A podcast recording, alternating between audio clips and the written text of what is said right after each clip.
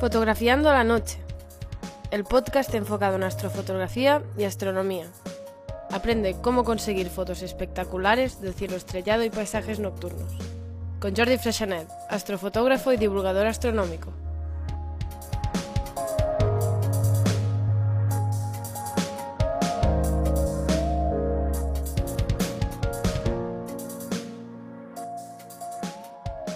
Hola a todos, bienvenidos a vuestro podcast de astrofotografía y astronomía. Este es el episodio 30, Capturando la tenue luz zodiacal. En este programa os hablaré de qué es la etérea luz zodiacal, por qué cuesta tanto verla y fotografiarla, cuál es su origen y cómo debéis prepararos para verla y fotografiarla. También al final os hablaré del revelado procesado una vez capturada.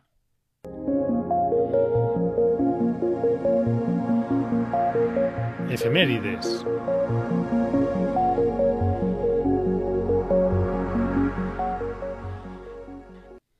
Hoy repasaremos las efemérides, los acontecimientos que podemos ver en el cielo en la segunda quincena de marzo, del 16 al 31 de marzo de 2020. Recordad que los horarios son desde la península ibérica. La luna empieza en cuarto menguante, pasa por luna nueva el día 24 y acaba en cuarto creciente. Por lo tanto, es una quincena favorable para fotografiar o observar el cielo profundo. Respecto a los planetas, Mercurio está demasiado bajo en el este, antes de la salida del Sol, difícil de ver. Venus continúa dominando el oeste tras la puesta del Sol, aumenta un poco el brillo respecto a la última quincena y llega hasta una magnitud de menos 4,54. Quiere decir que es el planeta más brillante de todos los que están en el cielo en estos momentos y más brillante que cualquiera de las estrellas que podemos ver a simple vista. De Venus se dice que en el momento de máximo brillo se puede apreciar la sombra que provoca la misma luz de Venus. No sé si lo habéis probado alguna vez, pero si estáis en un sitio oscuro sin interferencias, podéis probar a ver si se nota o se ve esta sombra. El siguiente planeta es Marte. Continúa en el sureste antes de la salida al Sol, junto con Júpiter y Saturno. Está en la constelación de Sagitario, igual que Júpiter, que los vemos antes de la salida al Sol muy bajos en el horizonte. Están en mala posición para ser observados, pero sí que para hacer alguna foto igual puede ser curioso. Respecto a los fenómenos que pueden ser interesantes, el día 18 de marzo, antes del amanecer, a las 5 y 25 de la mañana, que es una hora muy interesante para despertarse, tendremos una conjunción entre tres objetos, la Luna, Marte y Júpiter. La separación entre los tres, de, extremo a extremo, digamos, es de tres, grados y medio entre la Luna y Júpiter, y Marte está en medio. Puede ser una estampa bonita, con un, para hacer una foto con un buen eh, primer plano, puede ser muy interesante. También Saturno está un poquito más abajo, como si estuviera observando los tres que están haciendo los tres juntos, un poco más arriba. El 20 de marzo es el equinoccio de primavera. El nombre de equinoccio proviene del latín equinoctium, quiere decir noche igual. El día tiene más o menos la misma duración que la noche. Por ejemplo, en mi ciudad el sol sale este día, si miramos horario solar o tiempo universal, a las 5 y 57 y se pone a las 18,07 minutos. Por lo tanto, aproximadamente, no es exacto, hay 12 horas de día y 12 horas de noche, o 12 horas con sol y 12 horas sin sol. El equinoccio también marca el comienzo de la primavera en el hemisferio norte y el otoño en el hemisferio sur. Eh, el punto para determinar cuándo es el equinoccio es que el Sol está situado en el punto de intersección de la eclíptica con el ecuador celeste y por lo tanto sale y se pone exactamente por el este y por el oeste respectivamente. De hecho, es un, el Sol está situado en un punto curioso porque tendría una ascensión recta de cero, cero horas, y una declinación de cero también lo cual es un punto muy, muy característico. Para acabar, a final de mes, el 29 de marzo, domingo, cambio de hora en la península ibérica, o en España por lo menos, empieza el horario de verano. Adelantamos una hora al reloj, entramos en el horario de verano, que recordar que estaremos dos horas eh, por encima del horario solar o tiempo universal. La luz zodiacal. Para mí es un reto verla y fotografiarla ya que como veréis no es fácil y hay que buscar el lugar adecuado y el momento óptimo para que tenga el máximo brillo posible, que es poco. Pero la sensación que deja cada vez que la ves, de este fenómeno misterioso, etéreo y delicado, que requiere un cierto esfuerzo, porque ya os digo que no es fácil, deja una recompensa interesante. A mí siempre me, ha gustado cuando he conseguido ver y capturarla, después me siento muy, muy satisfecho, porque sé que no todo el mundo tiene la suerte de poderla ver cerca de su casa. ¿Qué es la luz zodiacal? Pues la luz zodiacal está provocada por el reflejo de la luz del Sol sobre unas partículas de polvo que están situadas entre los planetas y justamente están situadas en el plano de rotación de los planetas del sistema solar. El origen de este polvo es, son los cometas y algunos asteroides en algunas colisiones. Los cometas eh, hacen sus incursiones por el sistema solar, se acercan al Sol, tienen su órbita nuevamente elíptica o abierta. Y debido al efecto de la radiación solar, que va desgastando los cometas, se va deshaciendo, digamos, o evaporando el, agua que tienen y el polvo que está mezclado con el agua, con el hielo, se va liberando y, nos muestran o bien la coma o bien esa cola tan bonita, tan espectacular. Pues bien, ese es el polvo que se va acumulando en esta zona del sistema solar, el plano de rotación de los planetas. Y después, cuando lo vemos desde la Tierra, vemos esta forma especial que, que os explicaré, ¿no? Eh, de hecho, el polvo que está más cercano al Sol es el que más refleja la luz solar. Por eso ya veréis después que la parte más brillante de la luz zodiacal es la base que está más cerca del Sol. Pondremos un ejemplo para que os imaginéis cómo se produce este efecto. ¿no? Si los, más, los más mayores recordaréis los cines antiguamente, que habían esos, proyectores tan potentes. Y desde la parte de atrás de la sala podías ver el haz de, luz ¿no? proyectada en la pantalla y depende del cine y depende del polvo que había, pues a veces ibas viendo como pequeñas partículas de polvo que iban volando suspendidas en el, en el aire, ¿no? Están iluminadas por las de luz. Eso sería comparable con la luz zodiacal. el proyector del cine sería el sol, las partículas de polvo en suspensión sería pues el polvo este cometario de los asteroides y también podemos reproducirlo con algún foco potente, con un haz así muy muy definido cuando veis que hay polvo, pues ya veréis que enseguida, se, brilla, ¿no? O, refleja la luz del foco. El nombre de zodiacal proviene del zodíaco, ya que esta luz se sitúa a lo largo de la banda de las doce constelaciones, que son bien conocidas, que son atravesadas por la eclíptica, que no es nada más que el camino que sigue al Sol y los planetas por el cielo, vistos desde la Tierra. ¿eh? Es decir, como si fuera el plano de rotación de los planetas y desde la Tierra pues sería la posición del Sol porque todos están en un plano aproximadamente el mismo plano para todos los planetas. Ya sabemos qué es, pero todavía no sabemos qué vemos o qué podemos ver. Pues la luz zodiacal es una sutil iluminación en el horizonte. Tiene una forma como de pirámide o de cono o de triángulo, más ancho en la base y más brillante, hasta que va subiendo horizonte arriba hasta el vértice que estaría a media altura en el horizonte, más o menos unos 45 grados o algo así, Tienes que buscar algo grande, no es una cosa pequeñita, ¿eh? no busques como una luna, sino es una zona de cielo más iluminada que es realmente grande. Este cono o triángulo tiene una cierta inclinación, no está, digamos, vertical, apuntando hacia, hacia arriba, sino que está inclinado un poco, ahora por ejemplo en marzo, inclinado hacia la izquierda, es decir, hacia el sur, desde el hemisferio norte, y sigue la línea de la eclíptica. Por eso si hay planetas en estos momentos, pues puede ser muy espectacular verlos marcando la línea esta de, la bisectriz de este triángulo, ¿no? Para que os hagáis una idea, eh, he usado Stellarium, he puesto la vista en el 24 de marzo, por ejemplo, que es luna nueva, y os pongo un enlace en las notas del programa para que podáis ver un poco el efecto este. En estos momentos tenemos Venus, que está situado en la, después de la puesta al Sol, que marca muy bien dónde tenemos que buscar la, luz zodiacal. Lo que tenéis que Tened en cuenta que no confundáis eh, la luz zodiacal con la contaminación lumínica. Si estáis en un sitio muy oscuro y miráis hacia el oeste en esta época del año y os parece que hay contaminación lumínica, es muy probable que estéis viendo la luz zodiacal. Pero también os puede pasar al revés, que estéis buscando la luz zodiacal, que tengáis mucha contaminación en el oeste y os penséis que estáis viendo la luz zodiacal. Eh, entre la forma, la situación y un poco el horario en que la veis, podéis determinar si estáis viendo la luz zodiacal o, o una otra cosa. ¿Qué necesitamos para ver bien la luz zodiacal? Pues un cielo muy, muy oscuro. Es imposible verla desde ciudades, o aunque estemos lejos de las ciudades, pero si tenéis un horizonte contaminado lumínicamente, aunque no sea mucho, pues es muy difícil, porque queda como, como escondida entre medio de la contaminación lumínica, ¿no? Visualmente, ya os digo que es muy difícil de verla, el cielo tiene que ser muy oscuro, hay que aprovechar la hora. Yo, la, de hecho, la, vi por primera vez con mis propios ojos, después de hacer una fotografía y después de mirar por la pantallita de mi cámara. Entonces dije, ostras, la vi, la vi en la pantalla y cuando miré al cielo la intuí, la vi también, ¿no?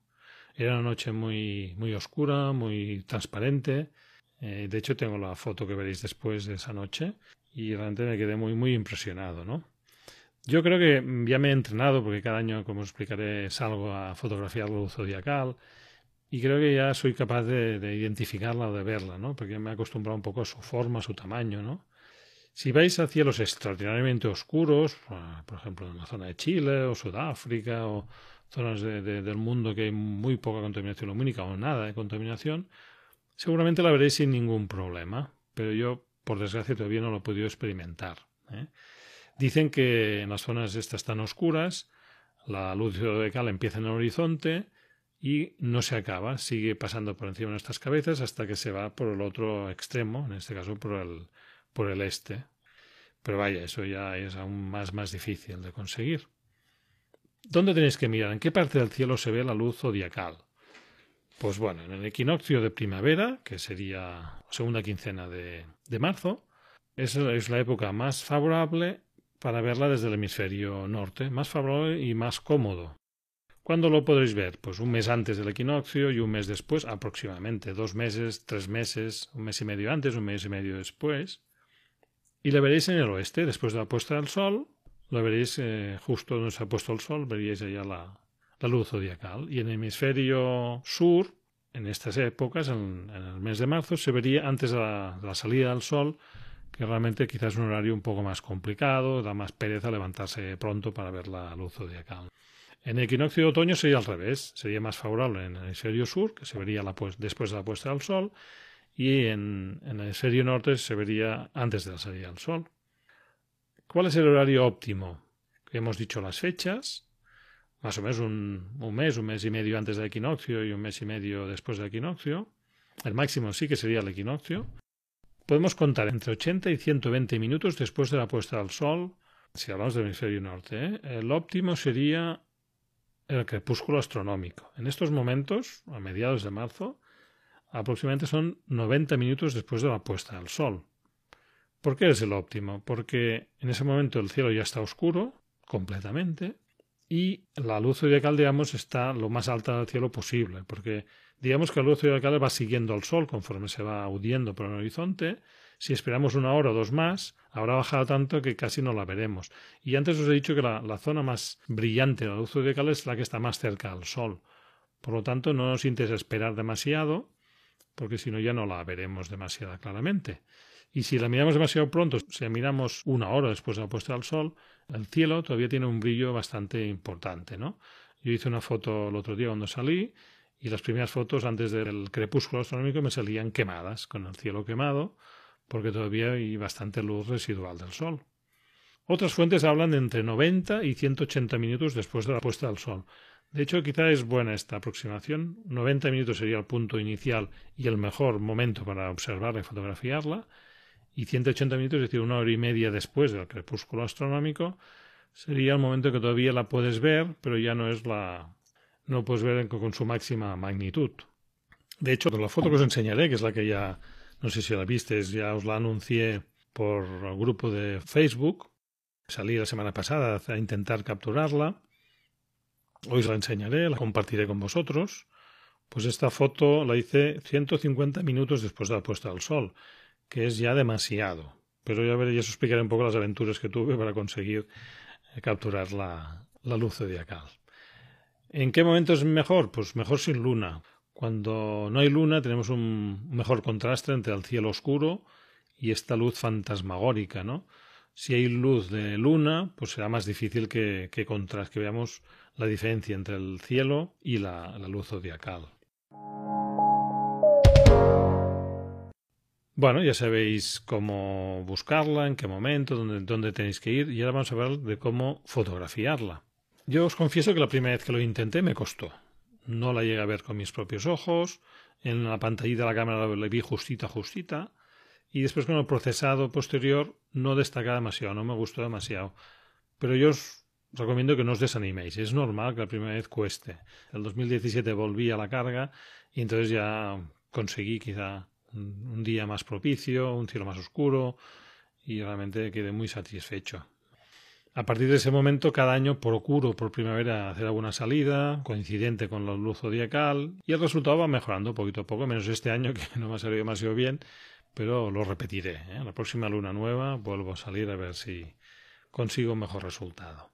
Como recomendaciones o tips, pues para captarla necesitáis llegar al límite de la sobreexposición, pero sin superar. Es decir, quedaros justo justo al punto en que ya al siguiente paso de diafragma o de subida de ISO ya caerías en la sobreexposición.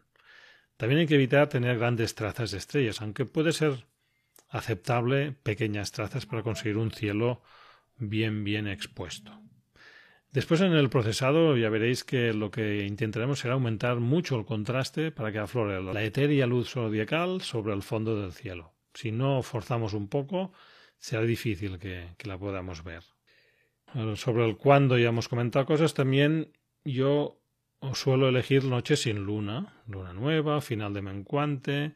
Si, si es al principio de la luna creciente, cuando tiene dos, tres días, cuatro días, que veas un pequeño un pequeño hilo puede ayudar mucho a conseguir una foto espectacular. Pero si fuera un cuarto creciente ya seguramente nos quemaría, porque ya veréis que forzamos mucho, mucho la exposición y una luna en estas condiciones quedaría totalmente quemada, ¿no?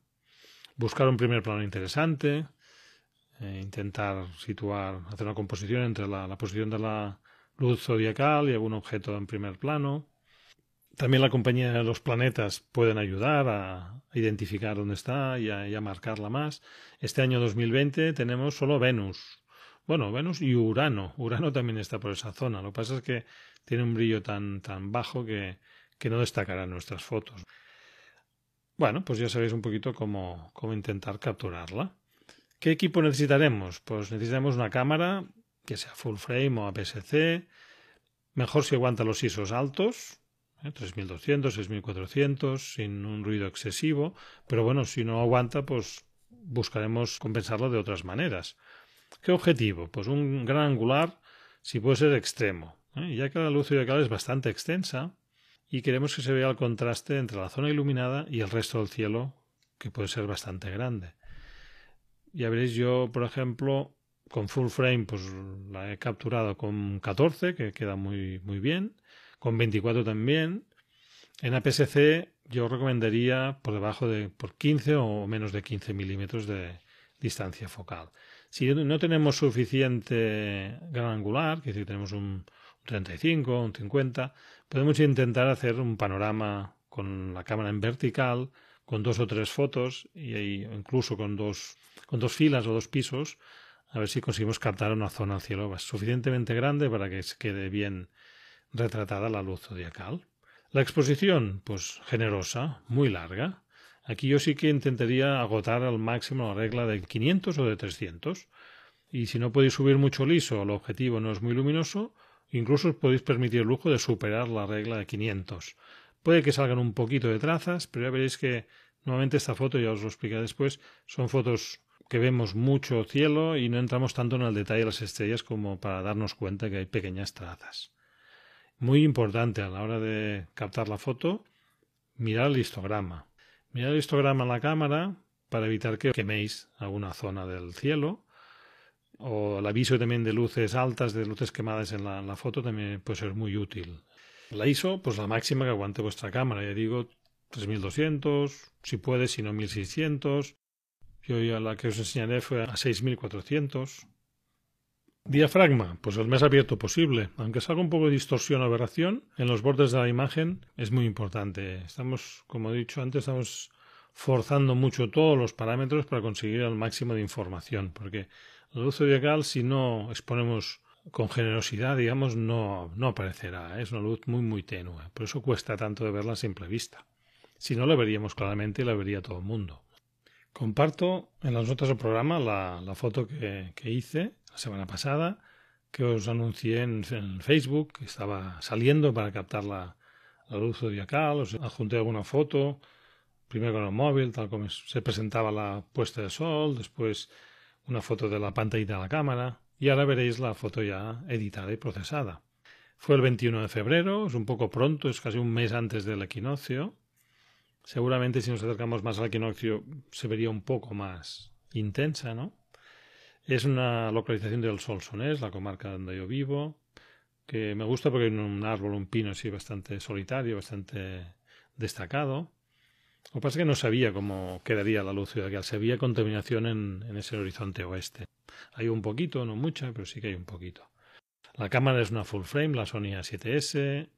El objetivo, después de usar el 24, me pasé al Samyang 14 porque quería más amplitud, más, campo abarcado. Está F4 porque F28 me hace, me, me mucha aberración en los bordes. Y 25 segundos, pues más o menos la regla de, de 500. Y una ISO de 6400. O sea que realmente los parámetros yo no suelo apurar tanto cuando hago fotos. En ese caso sí que me interesaba mucho eh, captar la máxima información, pero después, tocando contraste, conseguir que aflorara la luz zodiacal.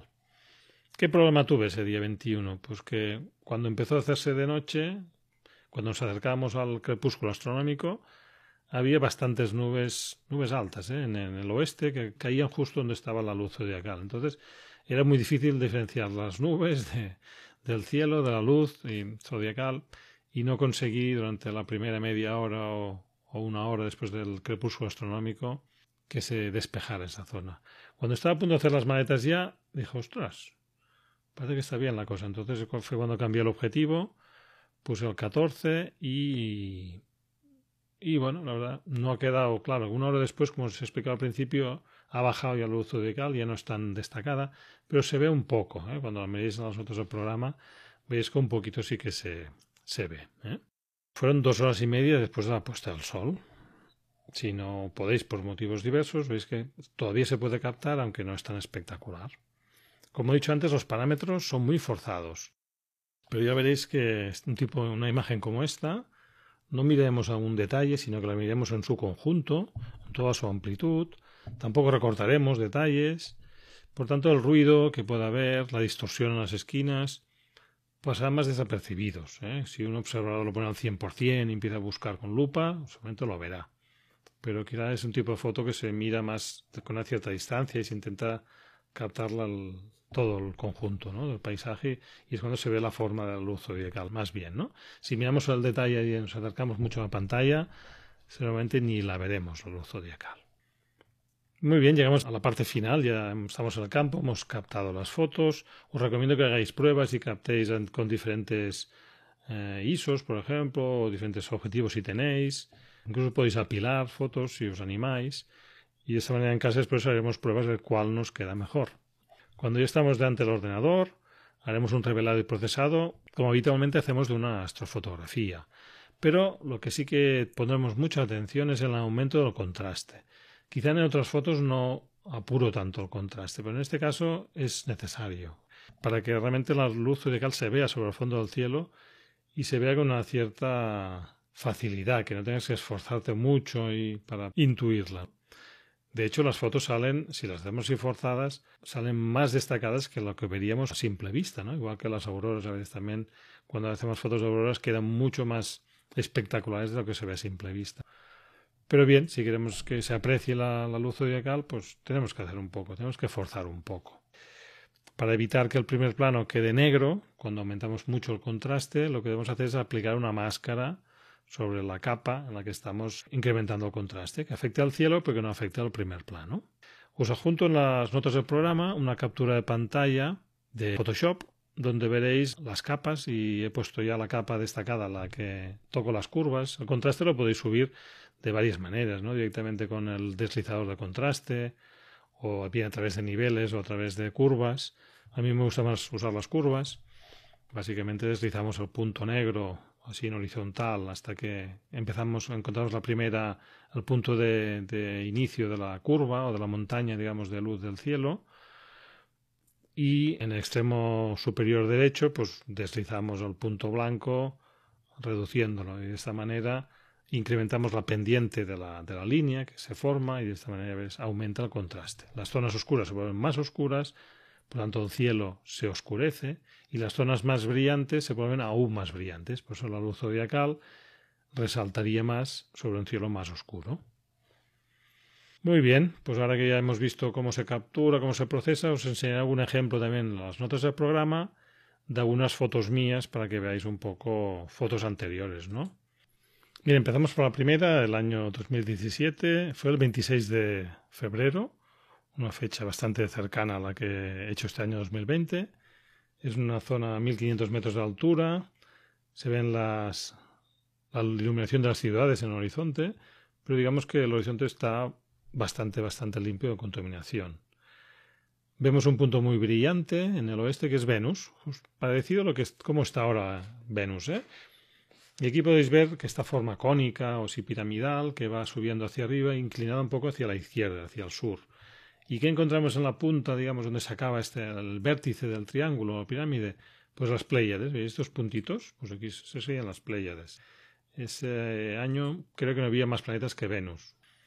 La siguiente foto que veremos es del mismo día, cambiando el objetivo. El objetivo que usé en este momento fue un, un ojo de pez, un 8 milímetros, con un full frame, con la Sony A7S.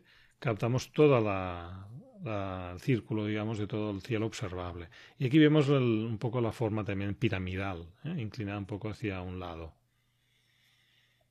Muy bien, seguimos al año siguiente, el año 2018, cambié de emplazamiento, me fui a una zona no tan alta, está a 1200 metros o así quizá, se llama Serra Seca.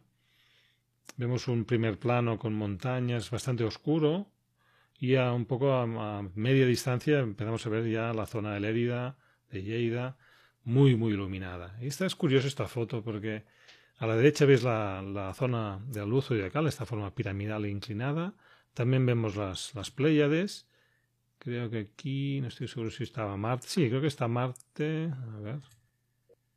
No, diría que no había ningún planeta, creo, ¿eh? Un planeta así destacable. Sea, a la derecha tenemos la luz zodiacal y a la izquierda vemos otro tipo de luz con una forma así más amorfa, no tiene una forma definida. Cuanto más cerca del horizonte, más intensa. Y fijaros el, color, la, contaminación lumínica en este caso era un color amarillento y la zona de luz zodiacal era un color azulado. Es decir, como el origen de la luz es diferente, pues el color que nos muestran las fotos es diferente también. Esto nos demuestra que, estamos viendo dos luces diferentes. Bueno, esta foto a mí me, gustó, está hecha con un 14 también. Todas estas dos primeras que os he enseñado son con el 14 y un full frame. Realmente captamos una zona de cielo muy amplia que nos permite destacar o, ver la luz zodiacal rodeada de un cielo más oscuro para que se pueda contrastar suficientemente. Vamos a la última, que es del año pasado, el año 2019. Esta es más tarde, es el 4 de abril. Eso quiere decir que es como una quincena después del equinoccio. La hice también con la full frame con la 7S y el Sanyo en 24. Aquí aumenté la distancia focal para también conseguir más calidad. El 24 me va mucho mejor que el 14.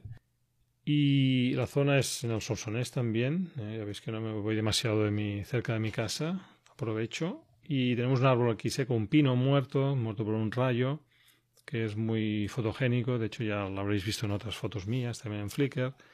Pues bueno, aquí teníamos a la derecha la, luz zodiacal con esta forma así triangular, con las Pléyades también. Y aquí creo que sí que se ve Marte. A la izquierda de las Pléyades se vería Marte. Un poco más a la, izquierda está Aldebarán. Y después encima del árbol está la constelación de Orión. ¿eh? El árbol realmente es, es, espectacular. ¿eh? como un torturado. Es un árbol muy, muy, muy especial. Tanto de día como de noche. Pues muy bien, animaros a salir. Eh, justo empieza la época favorable, buscar la época con poca luna, buscar un emplazamiento y a ver si tenéis suerte y compartir vuestras fotos, ya sea en el Facebook o en Instagram. Así poco a poco las vamos viendo.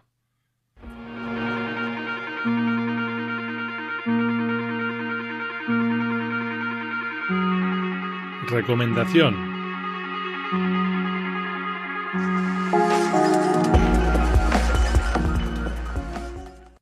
Hoy os recomiendo un podcast llamado Luces extrañas, que habla de observación del cielo con la sola ayuda de nuestros ojos, o bien con prismáticos, o bien con telescopio. No habla de fotografía astronómica, pero habla de mi otra gran pasión, la observación astronómica.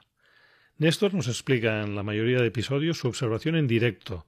Es muy curioso porque él graba con su micrófono en medio del campo y realmente sí que es una explicación así a pie de telescopio, ¿eh? directo y directísimo. ¿Qué nos enseña? Pues nos habla de la luna, de los planetas o bien del cielo profundo y de vez en cuando nos ofrece algún monográfico para profundizar en temas concretos. A mí me gusta mucho su estilo directo, que puede ser de gran ayuda a los aficionados a la observación astronómica, que tienen curiosidad por descubrir nuevos objetos o buscan nuevos retos, o bien también a los que empiezan y no saben cómo encauzar su afición incipiente, quizá les ayude, les dé más seguridad para ir eh, dirigiendo sus pasos para mejorar un poco sus habilidades de observación. Pensar que la observación a través del telescopio requiere mucha paciencia y no es, no es eso de montar y mirar dos segundos, va, ya lo he visto, el siguiente, no, sino hay que pararse, dejar que se habitúe la vista, es realmente una ficción para gente muy, muy paciente. Y si eres paciente y, y sigue los consejos del, del episodio que os pondré después un pequeño recorte, conseguiréis ver muchas más cosas de las que habréis visto en una fugaz eh, visión a través del ocular.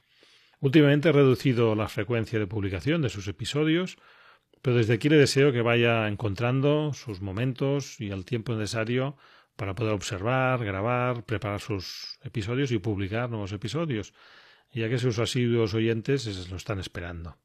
Recientemente yo he contactado con Néstor y le he propuesto de preparar un programa conjuntamente. Eh, buscaremos varios objetos de cielo profundo y los comentaremos los dos juntos, cada uno desde su especialidad, ya sea observacional o astrofotográfica, y espero que sea un programa bien interesante y divertido. Como a mí nosotros nos lo pasaremos bien. Espero que los oyentes también. Os pongo un recorte de su último episodio que os recomiendo mucho si os gusta la observación astronómica porque puede ser de mucha ayuda.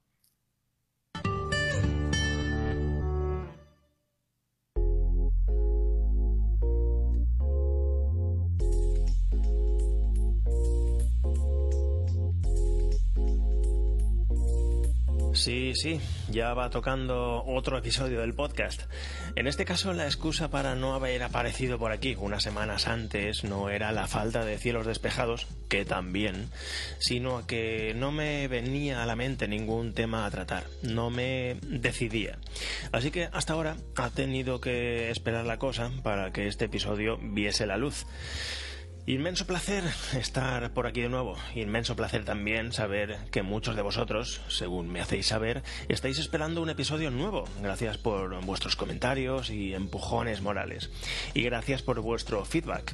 Pese al maltrato al que someto a la audiencia por la ausencia de algo que se parezca, aunque sea remotamente a la regularidad, nadie eh, me afea la conducta, lo que dice mucho de vuestra paciencia. En fin, toca episodio número 50, número redondo.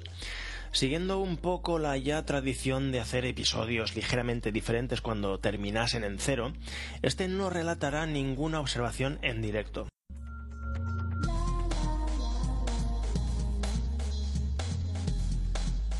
Cuando tenemos claro qué método usar para encontrar un objeto en el cielo, cosa que vimos en el episodio 40, a partir del, minuto 13 aproximadamente, es necesario formarnos una idea de cómo afrontar la observación del objeto que hemos buscado y, hemos logrado encontrar.